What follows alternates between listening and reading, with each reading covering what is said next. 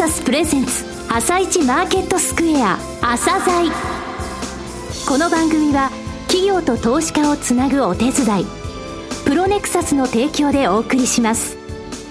皆さんおはようございます。アシスタントの玉木葵です。それではスプリングキャピタル代表チーフアナリストの井上哲夫さんと番組を進めてまいります。井上さんよろしくお願いいたします。よろしくお願いします。さて今日も楽しみな企業をゲストにお招きしております今日ご紹介する企業は証券コード3021パシフィックネットです。はい、えー、パシフィックネットさんですね、はい、実はね情報通信じゃなくて小売業なんですけれども、えー、まあ今現在サービスとか情報通信の、えー、業種カテゴリーに入ってておかしくないなと思います、はい、えー、サブスクリプションモデルこれが大成功してますので、えー、この部分をお聞きください。はい。それでは朝鮮今日の一社です朝鮮今日の一社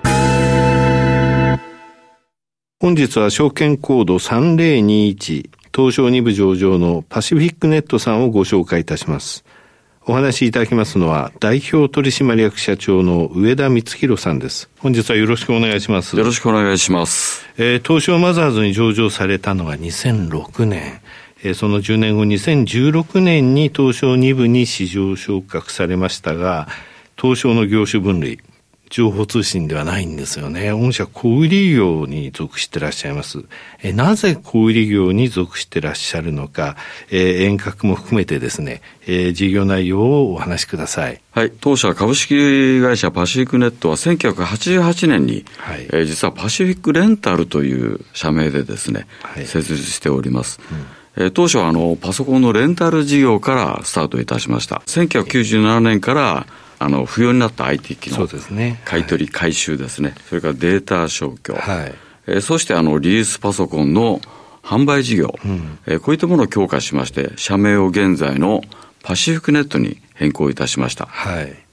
でこのリユースパソコンの販売事業によりまして、えー、上場時に、まあ、小売業に分類されたと。いう経緯がございます。そうですね。はい。2015年からは、うん、IT サブスクリプション事業というものを始めました。はい法人向けにパソコンなどの IT 機器のレンタル、はい、それからまあ通信、うん、あとクラウドサービス、はい、運用保守サービス、はい、ヘルプデスクなどのまあ IT サービスですね、うん、これらをセットで月額利用料、毎月いくらと、いわゆるサブスクリプションで提供する事業を開始いたしました。はい、これが2015年でございます。今お話しいただいたサブスクリプションの部分は IT サブスクリプション事業ってことですね。はい、そうです。はい、その他、あの、IT 機器のデータ消去、それから焼却後のリユース、リサイクルもまだ行われてますよね。この事業は何事業っていうふうに言われてます？そうですね。こちらの方は今、ITAD 事業というふうに。呼んでおります。ITAD ですね。そうですね。IT 機器の適正処分という、これ英語の頭文字を ITAD というふうに呼んでまして、これは欧米ではもう一般的な用語になっておりまして、はい、使用済み IT 機器のデータ消去や物理破壊、うんえー、消去後のリユース、リサイクルを行う ITAD 事業というふうに呼んでおります。はいえー、その他もう一つ事業ございますね。こちら、コミュニケーションデバイス事業。これはどういう事業でしょうか？そうですね。主にイヤホンガイドというですね、うん、えー、機器を製造、販売、レンタルしてるんですけども、はい、観光などのツアーガイドですね。はいはい、それから工場見学、うん、それから研修、はい、あと博物館など、こう、あまり大きい声が出せないところで。なるほど。イヤホンできちんとそうですね、イヤホンで聞きながら。ですね。さて今ご説明のありました IT サブスクリプション事業、ITAD 事業、コミュニケーションデバイス事業、えこちら売上の構成比とか、もう少し深掘りしてお話しください。IT サブスクリプション事業につきましては、はい、月額の利用料を徴収するサブスクモデルというふうに申し上げたんですけれども、はい、えー、法人様とのご契約は主に3年から5年という長期での契約が大部分です。ですね、はい、ですから、あの、極めてストック収益性の高い、うん。事業となっております。はい、例えばなんですけど、新規受注分、はい、それが既存契約分にどんどん上乗せされる形で、うんね、まあ、安定的な収益の成長につながっていくと、はい、そういう構造になっております。はい、2015年、5年前から開始されたということなんですが、はい、売上構成比って大体どれぐらいでした？今年の5月期で、えー、大体約48%を占める事業に成長いたしました。5年で半分占めるそうですね、5年間で。なるほど。アイタド事業の方はどうでしょう？アイタド事業の方はですね、はい、えー、大体そうですね、45%ぐらいですかね。はい。で、残りが、うん、あコミュニケーションデバイス事業になっております。イヤホンガイドですね。はい、イヤホンガイドですね。うん、これあの、イヤホンガイド製造販売、レンタル補修。これいずれも行われているということなんですか、はい、国内でのシェアみたいなものってお分かりになります？はい。自社調べということになるんですけども、はい、えー、特に旅行業界では90%以上の日トップになっております。えー、こちらのイヤホンガイドですが、国内外のツアーガイドとか工場見学、博物館等でご利用いただいているということでしたが、調べました国際会議でも使われてるんですね。はい、ただこのコロナ禍でですね、いわゆるツアーとか国際会議って随分減ってるじゃないですか。この影響ってどうでした？今年の3月からですね、はい、やはりあの大きな打撃を受けまして。うん、ただ、御社の中で占める割合というのは、数パーセントなどで。あの、影響はあんまりなかったと、はい、えあの言えるとは思うんですけれども、最近あの、細密回避の最適ツールというふうに、はいあなるほど。呼ばれるようになりまして、はい、いわゆるソーシャルディスタンスを保てると、はい、イヤホンガイドを使えば。そうですね。で、あの、旅行業協会、日本旅行業協会からもですね、うん。一応推薦をいただいておりまして、はい、え日帰りツアー以上のツアーでは必ずガイドレシーバー、いわゆるイヤホンガイドのようなものを使うようにというガイドラインが出ておりますので、まあ、その影響で第一クォーターですね、はい、え割とまあまあ、赤字にならずにですね、はい、え済んだという経緯がございます。はい、今の第一クォーターというお話がありましたが、御社は5月決算ですと。はい、えー、2020年5月期の、えー、決算も良かったんですが、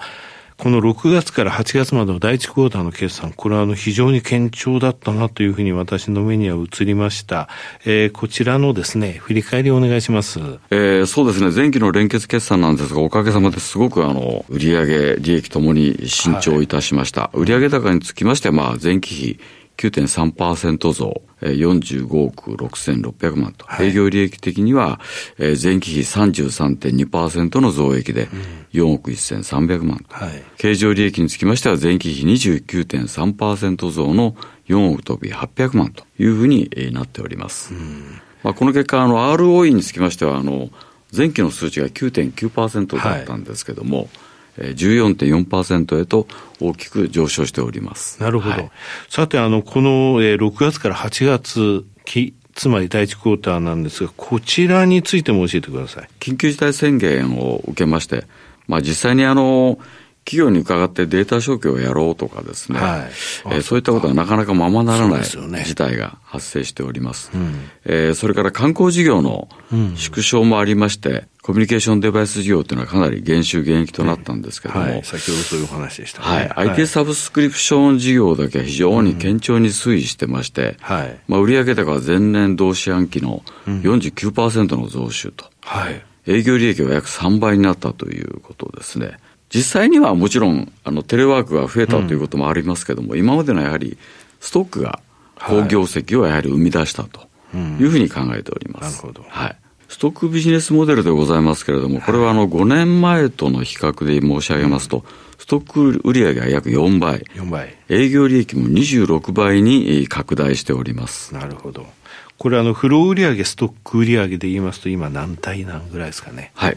えー、フロー売上4に対しまして、ストック売上が6の割合となっております。うん、はいえ全体の連結ベースでもですね、はい、えー、増収増益を確保しております。また、第一四半期につきましては、はい、4期連続の増益、うん、営業利益は過去最高となっております。さて、その好調を生み出している御社の強みについて教えてください。強みは4つあると考えております。はい、えー、その4つとは最初がですね、はい、まあ、極めて有料で圧倒的多数の顧客基盤があると。いうことでございます。はい、顧客の基盤。そうですね。業種としてはどういったえー、一般企業に加えて観光庁、うん、自治体、学校などもございます。うん、はい。はい。二つ目はですね、IT デバイスとクラウド関連技術のノウハウをずっと蓄積してきているということですね。はい。三つ目はテクニカルセンター、そしてロジスティクス網をですね、全国に配置しております。流通網もってことですか？そうですね、はい、北海道から九州まで全国今7カ所に配置させていただいてます。はい、まあこれにつきましては、あの、現在他の IT 系企業においてですね、はい、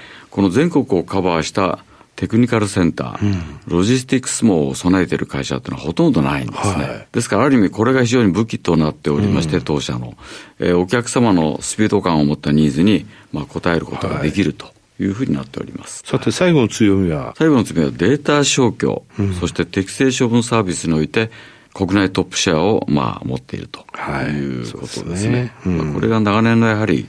えー、実績そ、ね,、れからまあお客様からの、まあ、絶対的な信頼の証というふうに考えております。はい、あの社長、事業環境をどう考えてらっしゃるか、またそれを踏まえてですね、これから成長戦略、どうお考えなのか教えてください。事業環境についてですが、はい、法人のあのパソコン調達方法につきましては、うん、今まで購入される方が圧倒的に多かったんですね。はい、で、購入、いわゆる所有から利用という流れがですね、うん、ますます加速するのではないかなというふうに考えております。はい、国内の法人が今所有しているというパソコンはですね、約3800万台あると言われておりますけれども、はいうん、そのうち毎年600万台ほどが入れ替わるというふうに言われております。うん、えー、しかしながら現在のですね、レンタルサブスク市場、はい、まだ年70万台ぐらいしかないんですね。ですから伸びしろがかなり膨大にあるというふうに考えております。なるほど。はい。そのような環境の中でですね、当社が掲げております4つの成長戦略の1番目は、はい、IT サブスクリプション事業のさらなる拡大です。はい。えー、これはですね、IT サブスクを拡大することによって、うん、有料な将来リユース品を作り出していくと。なるほど。そうすると空いた後の収益がさらに拡大していくと。そこにつながっていくんですね、結果的に。ね、好循環って言いますかね、うん、事業連鎖が生み出していくという感じであります。はい、はい二つ目は IT サブスクリプション事業における IT 人材、うん、主に SE とか、やっぱりあの IT の分かる営業ですね、はい、えー、こういった人材の採用とか育成ですね、うん、これをやはりやっていくということですね。うん、成長戦略の3番目は、はい、さらにあのニーズが拡大するであろうデータ消去サービスの強化でございます。はい、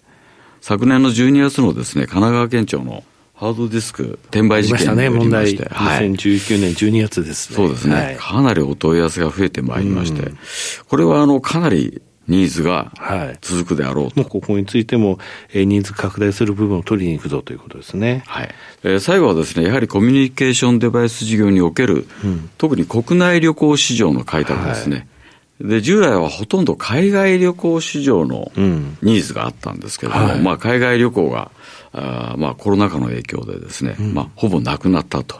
いうこともありまして、今までほとんどタッチしていなかった国内旅行市場に今、えー、力を入れてるという状況でございます。はい、で、これは今おかげさまで少しずつ、えー、伸びておりまして、はい、これがうまくいきますと、今度海外旅行が復活した場合はですね、はい、まあ売上的には2倍3倍になっていくのかなと。なるほど。いうふうに、えー、期待しております。はい